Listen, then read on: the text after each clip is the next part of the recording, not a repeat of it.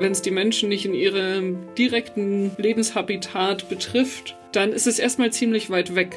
Und dann ist es auch einfach, idealistisch darüber zu sprechen, Position zu beziehen, aber das Handeln noch nicht zwangsläufig daran anzupassen. Und das sehe ich jetzt schon als Aufgabe, auch für uns als Kirche, auch wenn wir jetzt unsere Roadmap gemacht haben und so. Ne? Das sind alles nur strukturelle Punkte. Die Leute müssen mitziehen. Die Leute in den Gemeinden, die Christinnen und Christen müssen es ja dann auch mit umsetzen, dass wir unsere Ziele erreichen, die anzusprechen in ihren Lebensrealitäten.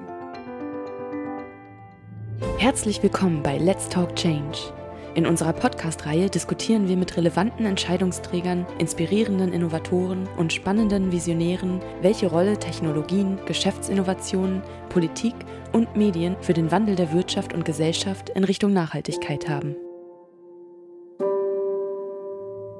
Mein Name ist David Wortmann.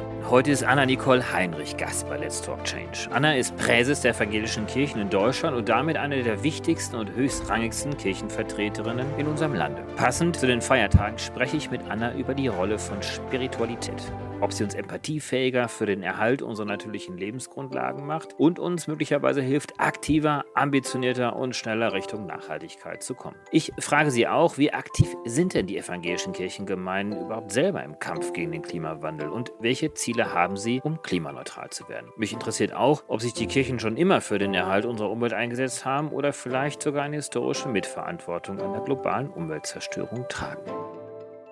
Liebe Zuhörerinnen und Zuhörer, dies ist unsere letzte Episode von Let's Talk Change in diesem Jahr. Wir bedanken uns sehr bei euch allen. Bei allen denen, die einfach nur mal hier und dort reingehört haben und natürlich bei den inzwischen zigtausenden treuen Abonnenten, die uns regelmäßig auf den verschiedenen Plattformen zuhören. Sei es über Apple iTunes, Google Podcast, Deezer, Stitcher, Spotify oder Amazon Podcast. Wir freuen uns immer über euer direktes Feedback zu Gästen oder Themenwünschen. Wir freuen uns natürlich auch darüber, wenn ihr die Let's Talk Change Podcasts auf euren sozialen Medien teilt. Und wir freuen uns über eure Kommentare und Likes auf den verschiedensten Plattformen, denn diese helfen, den Themen eine noch größere Reichweite zu geben. Wir wünschen euch vom ganzen DW Eco Team ganz geruhsame Feiertage und einen richtig guten Start ins Jahr 2022. Wir machen nächstes Jahr mit der Let's Talk Change Reihe natürlich weiter und melden uns spätestens am 21. Januar dann wieder mit der ersten Ausgabe zurück. Jetzt aber erstmal viel Spaß mit Anna Nicole Heinrich, Präses der evangelischen Kirchen in Deutschland.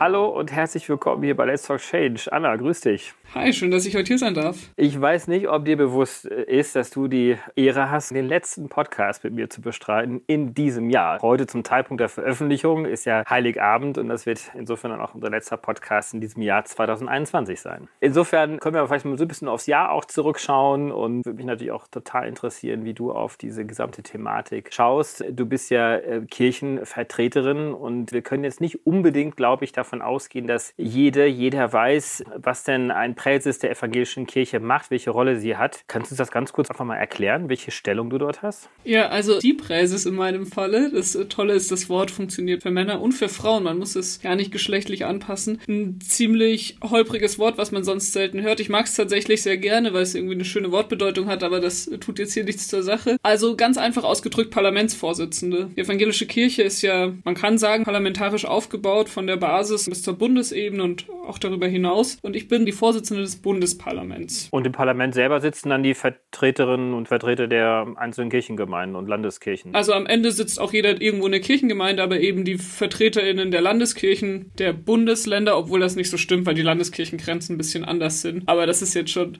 Deep Churchy, genau. Und dadurch, dass ich eben die Vorsitzende des Parlaments bin, sitze ich auch den anderen kirchenleitenden Organen, vor allem eben im Rat der EKD, was ja die Stimme der EKD nach außen ist und die Belange der evangelischen Kirche in Deutschland vertritt damit können wir ja trotzdem festhalten, dass du eigentlich einer der führenden Kirchenvertreter überhaupt in Deutschland bist. Und die evangelische Kirche hat rund 20 Millionen Mitglieder, was ungefähr ein Viertel der deutschen Bevölkerung ausmacht. Ja, das stimmt. Ungefähr noch ein Viertel der deutschen Bevölkerung. Ich glaube, bei der katholischen Kirche sind es auch so roundabout ne, 25, 26, 27, 28. Und ich glaube, 40 Prozent, welche Statistik jetzt vorab jetzt richtig recherchiert hat, sind ja nicht zumindest kirchlich gebunden, also Mitglied einer Kirche. Also das sind ungefähr so die Datenzahlen, Fakten jetzt, die man vielleicht vorab mal so erwähnen könnte. Genau, also gerade nicht mehr ganz die Hälfte der Bevölkerung. Ich glaube, es ist gerade so ein bisschen an dem Kipppunkt christlich in Deutschland. Aber das heißt ja nicht, dass die christliche Botschaft weniger wert ist oder es nicht auch noch mehr Menschen Halt geben kann in ihrem Leben. Die Zahlen sind ja auch nur die, die im Staatskirchenvertrag Mitglied sind ne? und Kirchensteuer zahlen. Absolut. Und das soll jetzt auch nicht Kernthema sein. Ich wollte einfach nur so ein bisschen mal den Rahmen jetzt geben, auf welchen Stellenwert ihr habt. Denn das ist aus meiner Perspektive ein unglaublich großer Stellenwert, weil man kann auf die Kirche mehr oder weniger auch als Vertreterin oder Vertreter einer Gruppe von Menschen sehen. Und wer kann schon rund ein Viertel der deutschen Bevölkerung vorweisen als Mitglieder? Und insofern habt ihr wirklich etwas zu sagen. Und jetzt natürlich unser Kernthema ist hier auch in diesem Podcast ja immer das Thema, wie können wir den Wandel Richtung Nachhaltigkeit beschleunigen und vor allem auch Richtung der ökologischen Nachhaltigkeit. Wir wissen alle, dass wir vor einer riesengroßen Umwelt- und äh, Klimaschutzkrise stehen und zwar nicht nur davor stehen, sondern wahrscheinlich sogar auch schon mittendrin sind. Aus welchen Motiven heraus kümmert sich denn die Kirche? um Umwelt- und Klimaschutz. Das ist jetzt wahrscheinlich ganz spannend da an, wo du gerade gesagt hast, das ist hier nicht das Thema. Ich glaube, es sind so ein bisschen zwei Perspektiven. Ne? Einmal, dass wir einfach eine große zivilgesellschaftliche Organisation sind, eine große Institution, die sich, wie du ja gerade schon gesagt hast, irgendwie in gesellschaftliche Diskurse auch gut und mit lauter Stimme einbringen kann.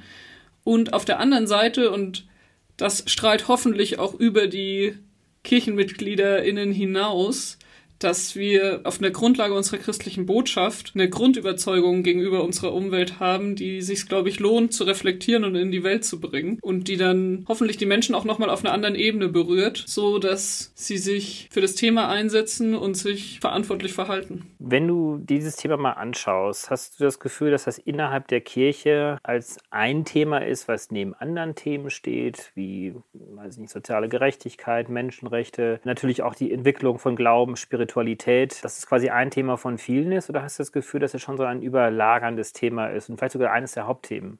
Also ich würde sagen, zum aktuellen Zeitpunkt und auch für die Synode gesprochen, ist es auf alle Fälle das Hauptthema. Wir hatten jetzt im Herbst erst Synode, da war der Leitantrag zum Thema Klima, Klimastrategie. Und ich glaube aber auch, dass dazu gehört, dass wir das natürlich immer eng mit den Themen verbinden, die du auch gerade angesprochen hast. Ne? Also Menschenrechte, soziale Gerechtigkeit. Das hat eben gerade für uns als Kirche, wo wir eine weltweit vernetzte Organisation sind, auch einfach immer alles einen Zusammenhang. Und wenn du sagst, aktuell ist das der Fall, ich meine, du hast ja wirklich das Glück, auch mit sehr jungen Jahren dieses sehr bedeutsame Amt innerhalb der evangelischen Kirche übernehmen zu können. Und das ist ja auch ein Thema, mit dem du dich möglicherweise außerhalb des kirchlichen Kontextes vielleicht auch schon länger beschäftigt hast. Aber kannst du trotzdem mal die Kirchengeschichte vielleicht noch mal reinschauen? Beziehungsweise hast du dann einen Überblick, seit wann das auch tatsächlich ein Thema geworden ist? Oder ist das wirklich jetzt erst so in den letzten Jahren gekommen? Das Thema Klima und Kirche ist, solange ich mich erinnern kann, schon immer Thema gewesen.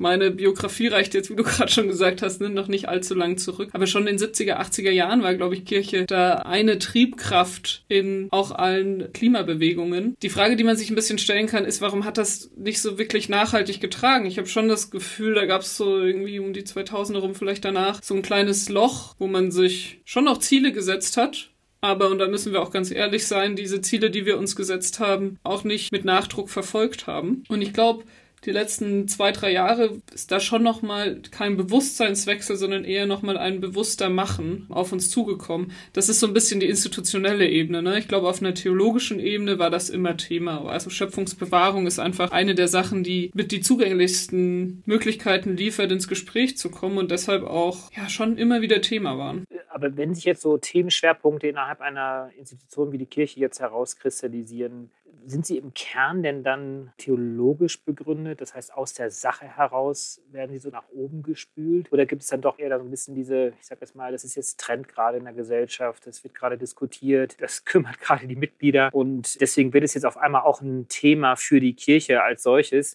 Es ist tatsächlich eine spannende Frage bei jedem Thema, wo wir uns gesellschaftlich einbringen. Ne? Was ist unser Kern daran? Was ist das Mehr, was wir auch in die Diskussion einbringen? Und ich glaube, das sind schon die Botschaften, die wir begründet aus dem Evangelium irgendwie geben können und auch die Geschichten und Argumentationskreise, die dort abgebildet sind. Da kann man kritisch zurückblicken. Ne? In der Schöpfungsgeschichte gibt es so Sätze wie macht euch der Erde untertan. Das haben Leute vor hunderten von Jahren oder auch vor Jahrzehnten noch als Ausreden benutzt um die Erde auszubeuten, das sozusagen auch theologisch zu reflektieren und zu sagen, nee, das ist nicht die Auslegung, der wir folgen, sondern es geht darum, dass wir diese Erde pflegen, dass wir uns um sie kümmern, dass sie bewahrt bleibt, weil sie ist unsere Lebensgrundlage und die dürfen wir eben nicht ausbeuten. Das ist, glaube ich, so die theologische Ebene. Und auf der anderen Seite steht das natürlich immer neben der Institution, die einfach ein großer Player ist, die ja allein dadurch, dass sie existiert, auch irgendwie sich fragen muss, wie setzen wir das dann ganz konkret um und deshalb auch in sehr operative Fragen mit einsteuert. Vielleicht ist es aber auch nicht nur ausgenutzt worden, also dieses macht euch die Erde untertan, sondern vielleicht hat man auch zu bestimmten Zeitpunkten innerhalb der Menschengeschichte, aber auch Kirchengeschichte gar nicht so sehr darüber nachgedacht, vielleicht auch sich gar nicht so sehr bewusst gemacht, wie sehr man dann tatsächlich durch dieses Nutzen der Erde ein Ausnutzen wird. Ich bin kein Kirchenhistoriker, aber trotzdem gibt ja schon diese protestantische Arbeitsethik, die ja sehr stark in Protestantismus angelegt ist, dieser Effizienzgedanke, dieses harte Arbeiten, dieses nach höheren Streben durch viel Arbeiten, das hat sich ja vor allen Dingen in den USA durch die unterschiedlichsten, sag ich mal, Kirchenentwicklungen stark bemerkbar gemacht, was letztendlich durch einen hocheffizienten Kapitalismus gefördert. Also insofern hat damit die Kirche so ein bisschen Mitschuld, würde ich jetzt einfach mal so sagen, an einer Ausbeutung der Ressourcen, der natürlichen Ressourcen, von denen wir jetzt heute sagen würden, das hätte eigentlich niemals passieren dürfen. Kann ich tatsächlich nicht dagegen argumentieren, kann ich aber auch nicht zustimmen, weil ich dazu zu wenig in den theologischen Diskursen und vor allem auch in den, wie sehr hat der Protestantismus da geprägt drin bin. Ich glaube, heute sind es keine Argumentationslinien mehr, die wir haben. Ne? Es geht eher darum, weiter zu gucken als zum nächsten.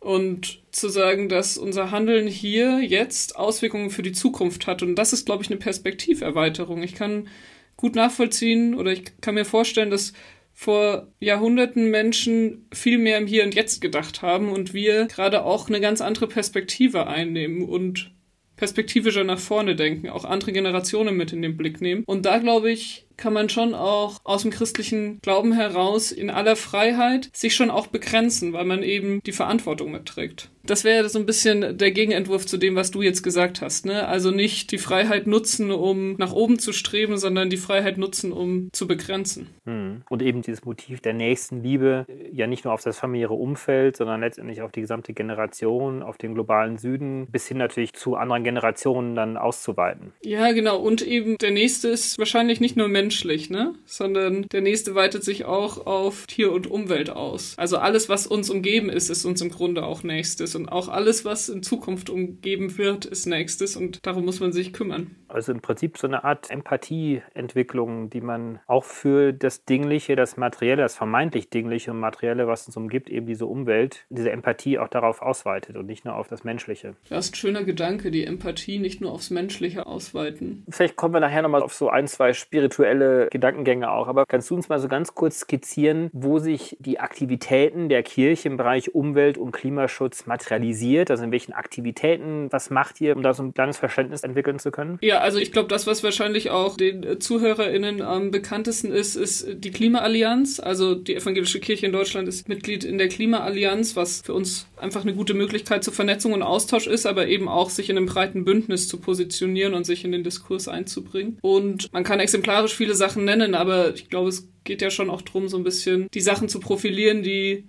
gerade oben aufliegen. Wir sind, und das finde ich tatsächlich ganz spannend, ist natürlich eine sehr nationale Sache, aber im Bündnis für sozialverträgliche Mobilität, wo man eben Nachhaltigkeit mit Sozialverträglichkeit zusammenbringt. Und das ist was, was uns als Kirche und Diakonie einfach bei der ganzen Thematik schon nochmal stark beschäftigt. Wo spaltet das Thema manchmal Gesellschaft und wo braucht es einfach Strukturen und Entwicklungen, um die Menschen auch beisammen zu halten. Das ist ja der Anspruch von Kirche, unterschiedlichste Menschen zusammenzubringen und sie zu begleiten und im Blick zu haben. Es gibt, wie es Fridays for Future, es gibt natürlich auch Churches for Futures, es gibt in unterschiedlichen Ebenen verschiedene Zusammenkünfte, Arbeitsgruppen, what else und eben auch die internationale Ebene. Also der Lutherische Weltbund setzt sich mit dem Thema auseinander, der Ökumenische Rat der Kirchen und das finde ich tatsächlich auch immer noch mal ganz spannend im interreligiösen Dialog, wenn man da über das Thema spricht, weil man auf einmal sehr direkt mit Wahrnehmungen anderer Menschen von anderen Kontinenten aus anderen Klimazonen zum Beispiel konfrontiert ist und dieser direkte Austausch schon auch was zumindest mit mir macht. Hm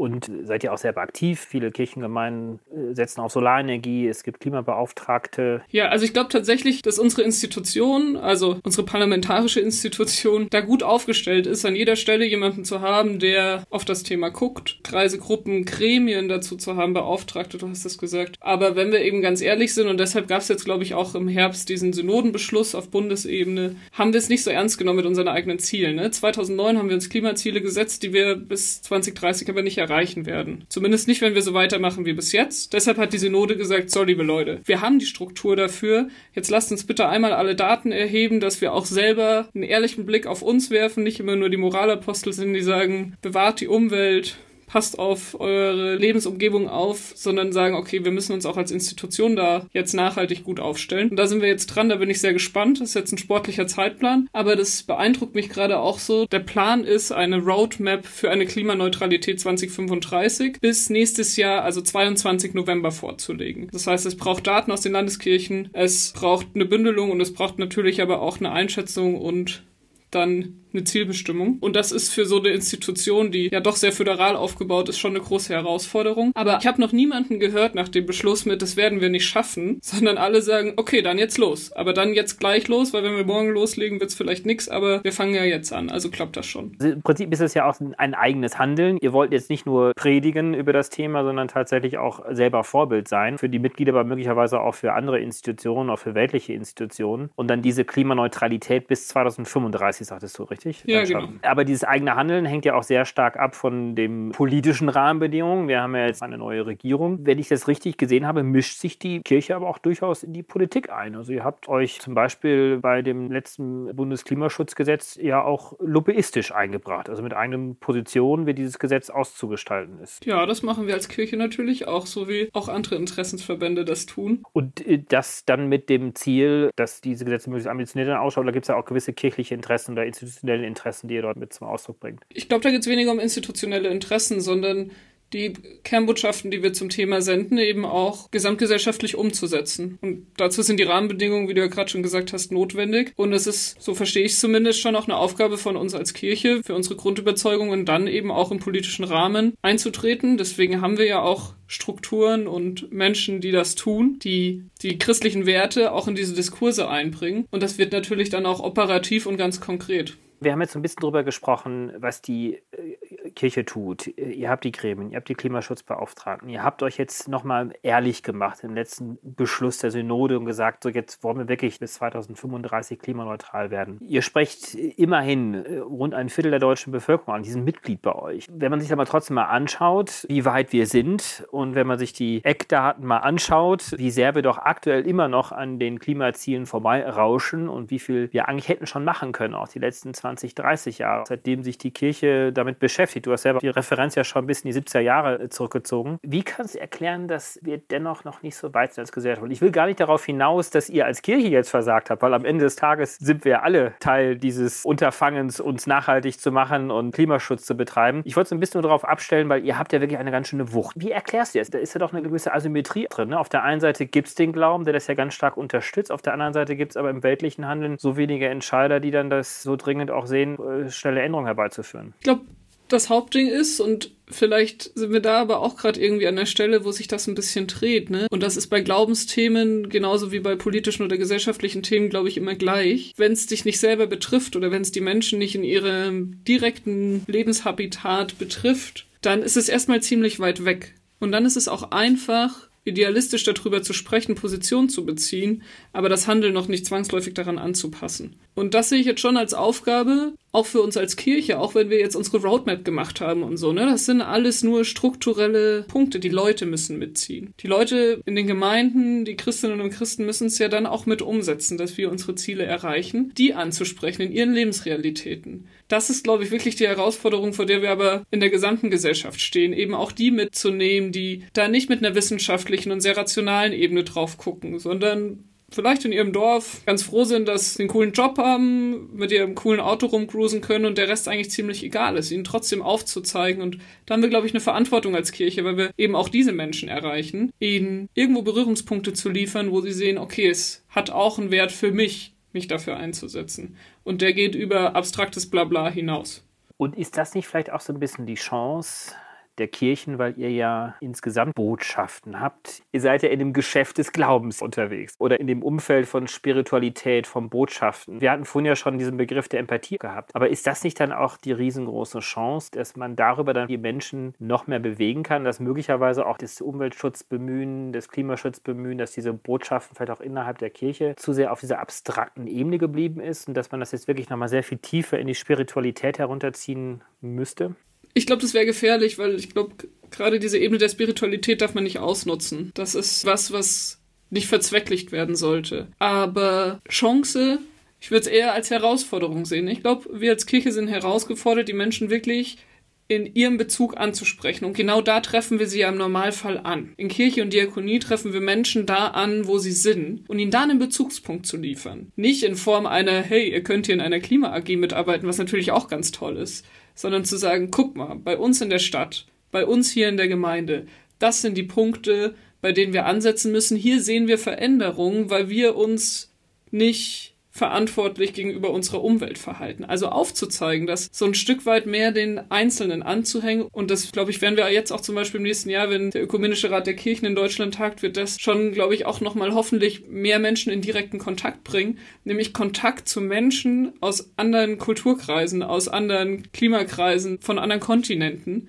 die oft auch eine ganz andere Beziehung zur Natur haben, auch auf einer ganz anderen spirituellen Ebene und da für mich zumindest oft einen Zugang bringen, der wirklich sehr wertvoll ist. Und dann sind wir vielleicht schon auf einer spirituellen Ebene, ne, irgendwie das Herz ein Stück weit mehr berühren und dadurch entsteht automatisch auch mehr Lust oder mehr Invest in, okay, ich informiere mich, ich gucke, was können wir tun, wie können wir das tun, wo kann ich mich einsetzen, also die Aktion kommt ja meistens nicht davon, weil ich jetzt den 27. wissenschaftlichen Artikel gelesen habe, sondern weil irgendwo eine Situation mich echt richtig hart berührt hat die mich erschrocken hat, die mich, keine Ahnung, emotional angefasst hat, die ich so nie erwartet hätte. Und das kann Betroffenheit von Flut sein, das kann eine Kleinigkeit in der Gemeinde sein oder eben eine Geschichte von jemandem, der eine andere Beziehung zu Natur und Umwelt hat. Das ist eine Chance von Kirche, da Menschen zusammenzubringen und darüber ins Gespräch zu bringen. Also ich verstehe den Punkt, wenn du sagst, man darf Spiritualität nicht ausnutzen. Und mich würde in dem Kontext auch nochmal interessieren, wie du für dich Spiritualität definierst. Auf der anderen Seite würde ich jetzt aber auch argumentieren, vielleicht muss man diesen Kern der Spiritualität versucht vorzustoßen, um dann daraus zu entdecken, dass es doch am Ende des Tages ein vitales Interesse ist, sich dann doch so unglaublich stark um unser Umfeld zu kümmern, die Grenzen der natürlichen Umwelt anzuerkennen, diese planetarischen Grenzen auch mit einem ganz anderen Blick zu betrachten. Ich weiß nicht, ob das Bewusstmachen der Begrenztheit und der Endlichkeit und der Bedrohung, ob es dazu die Spiritualität braucht. Weil da reicht einfach eigentlich menschlicher Selbsterhaltungstrieb. Ich will überleben. Wir haben ganz viele Zahlen, Daten und Fakten, dass wir in Zukunft hier nicht mehr gut überleben können, wenn wir uns weiter so verhalten. Aber haben wir diesen Überlebenstrieb denn überhaupt? Ich meine, die Zahlen, Daten, Fakten liegen ja auf der Hand. Ja? Und manchmal das Gefühl, dieser Überlebenstrieb, der ist nicht geweckt. Und Frage ist, kann die Spiritualität das erwecken? Für mich glaube ich nicht, dass die Spiritualität dafür gegeben wäre, den Überlebenssinn zu wecken. Ich glaube eigentlich schon, dass wir den haben. Das ist wie wenn man irgendwas verändern will. Ne? Man verändert es erst, wenn der Druck am aller, allergrößten ist. Und anscheinend sind die Kernbotschaften, obwohl sie zumindest bei mir wirklich gut ankommen, eben noch nicht bei allen angekommen, dass wir echt schon an diesem Punkt sind. Ich glaube, den Wert der Spiritualität würde ich nochmal wo ganz anders ansetzen. Nämlich, dass es ja jetzt schon auch viele Menschen gibt, die gerade von Beschreibungen mit wir haben die Kipppunkte schon erreicht. So, es gibt Sachen, die können wir nicht mehr zurückdrehen. Und so eine allgemein, irgendwie geht das doch alles zu langsam und wir kriegen das eh nicht hin. Und auch so ein Stück weit eine Resignation fallen in ein, ja, okay, dann ist es halt so. Jetzt reißen wir das Steuer eh nicht mehr rum. Das glaube ich, da Spiritualität und gerade der christliche Glaube, aber auch andere religiöse Überzeugungen wirklich einen Mehrwert liefern können, weil sie erstens Räume haben, wo man wirklich klagen kann wo man auch mal ablegen kann von allem, was einen gerade beschäftigt und sagen kann, das kann doch eigentlich nicht euer fucking Ernst sein, dass wir das gerade so gegen die Wand fahren. Und dass man in gleicher Form aber eben auch immer wieder die Möglichkeit, Hoffnung zu schöpfen. Also immer wieder die Möglichkeit, Hoffnung zu schöpfen, wieder rausgehen kann, dafür eintreten kann. Das ist was, was mich jetzt im Sommer auch wirklich sehr umgetrieben hat. Vor den Bundestagswahlen gab es ab und zu so politische Nachtgebete, Klimagebete, wo das wirklich spannend war, auch mit jungen Aktivistinnen zusammen und so, da eine Form zu finden, zu klagen und danach Hoffnung zu schöpfen. Bei Menschen, die eigentlich das Narrativ vertreten, das macht uns Angst, was da kommt. Und ich glaube, da kann Spiritualität Halt geben und dann eben schon auch der überzeugende Moment sein, sich weiterhin mit voller Power dafür einzusetzen. Glaube kann Berge versetzen. Das ist ja noch ein schönes Sprichwort. Aber dann vielleicht ja auch nicht nur, dass das Spirituelle uns Hoffnung gibt, dass wir da rauskommen, sondern uns vielleicht auch ins Handeln bringt. Genau, uns ins Handeln bringt und eben nicht in ein destruktives, angstgetriebenes Handeln, sondern wirklich in ein, wir wollen diese Welt gestalten und bewahren. Aus einer unverzagten, hoffnungsvollen Perspektive. Und da habe ich manchmal das Gefühl, das fällt auch vielen AkteurInnen, die sich stark für dieses Thema einsetzen, schwer. Und ich finde eher auch total berechtigt schwer, da irgendwie eine unverzagte Haltung zu behalten. Ich glaube, um die Menschen anzusprechen, braucht es die persönliche Berührtheit, aber eben auch diesen Moment mit, Leute, wir schaffen das noch. Und da, glaube ich, können Glaubensrituale schon was sein, spirituelle Rituale, die irgendwie viel Halt geben. Und du hattest noch nach der Definition von Spiritualität gefragt, ne? Nach deiner. Ja. Nach meiner, genau. Ist wahrscheinlich höchst individuell. Also ich würde wahrscheinlich einfach sagen, Spiritualität ist da, wo irgendwas aus Welt, Glaube, Umwelt mich berührt. So, da fängt für mich Spiritualität an und hört eigentlich dann auch wieder auf und das kann dann echt super breit sein, ne? Also, das kann in Ritualen sein, das kann aber auch in kleinen Momenten sein. Manchmal ist auch Fahrradfahren spirituell. Gar keine Eingrenzung. Ich glaube, das ist für mich schon auch ein Begriff, der einfach zusammenhängt, wenn mir irgendwo was hängen geblieben ist. Spiritualität findet da statt, wo was für mein Herz hängen bleibt. Ja, so würde ich das sagen. Und tritt ja wahrscheinlich dann auch auf, wenn überraschende Vernetzungen stattfinden, wenn jetzt nicht so ein normales Programm abläuft, sondern wenn sich Synergien ergeben. Man kennt das ja auch im kreativen Prozess oder im Bereich Innovation und Forschung. Immer dann, wenn verschiedene Aspekte, die erstmal miteinander nichts zu tun haben, zusammenkommen, auf einmal gemeinsam Sinn ergeben. Und vielleicht ist das ja dann genau auf dieser emotionalen Ebene ja dann auch dieser Wert, der dann durch die Spiritualität gegeben werden kann, dass wir am Ende des Tages alle Stück weit miteinander vernetzt sind und auch in die Zukunft vernetzt sind, auch in die Vergangenheit natürlich. Und als Spezies vielleicht uns auch diese Besonderheit gibt, dass wir diese Spiritualität haben, also wir als Menschen und dass es möglicherweise anderen Lebewesen gar nicht gegeben ist, diese Spiritualität. Tja, das Hast du ganz schön gesagt. das war gar nicht so beabsichtigt. Ich lese nämlich gerade, muss ich dazu sagen, Erzählende Affen, ein tolles Sachbuch, welches versucht herauszuarbeiten, wie wir uns als Menschheit entwickeln. Da wird eigentlich überhaupt nicht von Spiritualität gesprochen. Es wird viel über Kommunikation gesprochen, viel über Emotionen natürlich auch und Erzählungen und äh, eben auch diese Verbindungen, die man herstellen kann durch Stories, durch Narrative. Aber am Ende des Tages hat es ja ganz, ganz viel auch mit Spiritualität zu tun. Und möglicherweise ist uns genau diese Gabe gegeben, weil die Zahlen, Daten, Fakten liegen alle auf dem Tisch. Tisch. Ja. Wir müssen was tun, das wissen wir irgendwie abstrakt. Nur es hat, wie du es gerade ja auch schön selber definiert hast oder beschrieben hast, es hat vielleicht noch nicht ganz so diese Herzen berührt. Und äh, ich glaube, Herzen berühren tut man vor allen Dingen durch Geschichten, durch Narrative, durch Spiritualität, ja, durch Empathie oder daraus wird Empathie dann auch ausgelöst. Bin mal gespannt heute, ne? Ist ja Heiligabend. Da haben wir ja eigentlich auch wieder eine riesige Chance, die Herzen zu berühren, nämlich zu sagen, hey, Leute, der Jesus ist auf die Welt gekommen, Gott ist Mensch geworden, weil er gesagt hat, das ist schon verdammt cool, hier auf dieser Erde zu leben und da gebe ich euch auch mal einen rein. Wie können wir dann eigentlich diese Erde zerstören oder nicht sorgsam mit ihr umgehen? Vielleicht ist das ja auch eine Weihnachtsbotschaft, die heute in der einen oder anderen Predigt vorkommt. Wie schaust du denn auf dieses Jahr 2021 zurück? Was ist denn so deine persönliche Bilanz? Also mir geht es nicht um dein Privatleben jetzt, sondern deine Bilanz, wie du auf dieses Deutschland schaust, auf die Welt schaust, vielleicht auch so ein bisschen auf die Thematik, die wir jetzt besprochen haben. Gibt es da so ein spontanes Resümee, was du ziehen möchtest? Ich glaube, die Welt hat es ganz schön durchgerüttelt im letzten Jahr. Gerade was auch Klimafolgen angeht, da waren, glaube ich, einschneidende Erlebnisse, die. Die Flut Nordrhein-Westfalen, die Brände in Kalifornien, Australien. Genau, die Menschen damit in Kontakt gebracht haben, die vorher damit noch nicht in Berührung waren mit der Thematik und ich glaube schon auch bei vielen den Blick verändert hat. Wir haben eine neue Bundesregierung. Wir haben da, glaube ich, schon eine Perspektive, die in die richtige Richtung geht und die es jetzt aber natürlich auch mit den notwendigen Einmischungen aus Gesellschaft und Zivilgesellschaft gibt, irgendwie weiter voranzutreiben. Ach, ich blicke eigentlich ganz positiv zurück.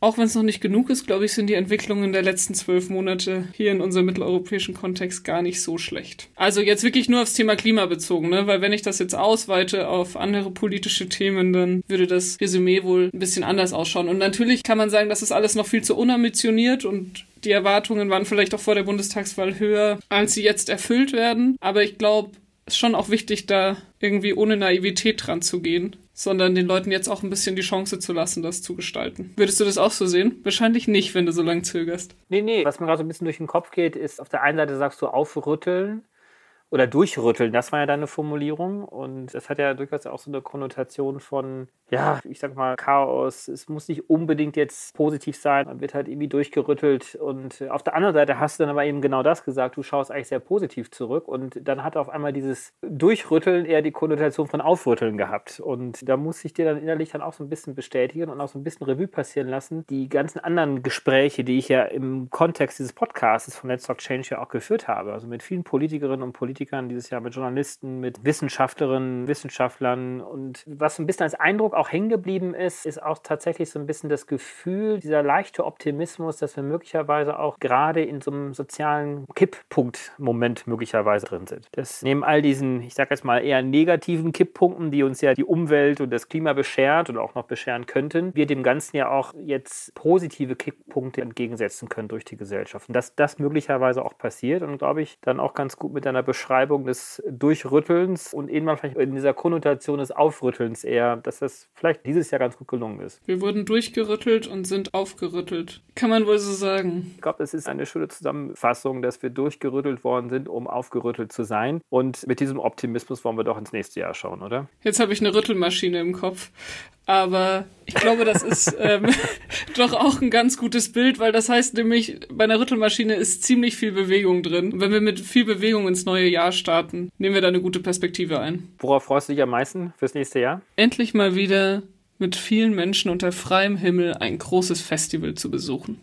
Das ist eine schöne Vorstellung. Und ich glaube, mit dieser schönen Vorstellung wollen wir uns hier auch verabschieden. Ich bedanke mich sehr, sehr herzlich, Anna, für dieses Gespräch, was aus meiner Perspektive viel zu kurz war. Ich hoffe, dass wir an anderer Stelle vielleicht irgendwann mal dieses Gespräch auch weiter fortführen können. Und ich wünsche dir erstmal persönlich ganz, ganz viel Kraft auch in diesem Amt, was du ja dieses Jahr angetreten hast. Du hast eine hohe Verantwortung, aber ich glaube auch, dass du eine ganz, ganz schöne Botschaft mit dir herumträgst und diese ja auch hier in diesem Podcast mit, mit einbringen konntest. Und ja, ich wünsche dir ganz, ganz viel Freude im nächsten Jahr und viel Erfolg mit all dem, was du tust. Ja, danke schön, dass ich heute hier sein durfte. Frohe Weihnachten, segensreichen Start ins neue Jahr und ja, bleib behütet. Danke dir, Anne. Herzlichen Dank fürs Einschalten. Wir hoffen, dass Sie beim nächsten Mal bei Let's Talk Change wieder dabei sind. Dieser Podcast wird realisiert durch DWR ECO, einer internationalen Cleantech-Beratung für Kommunikation, Politikberatung und Geschäftsstrategien.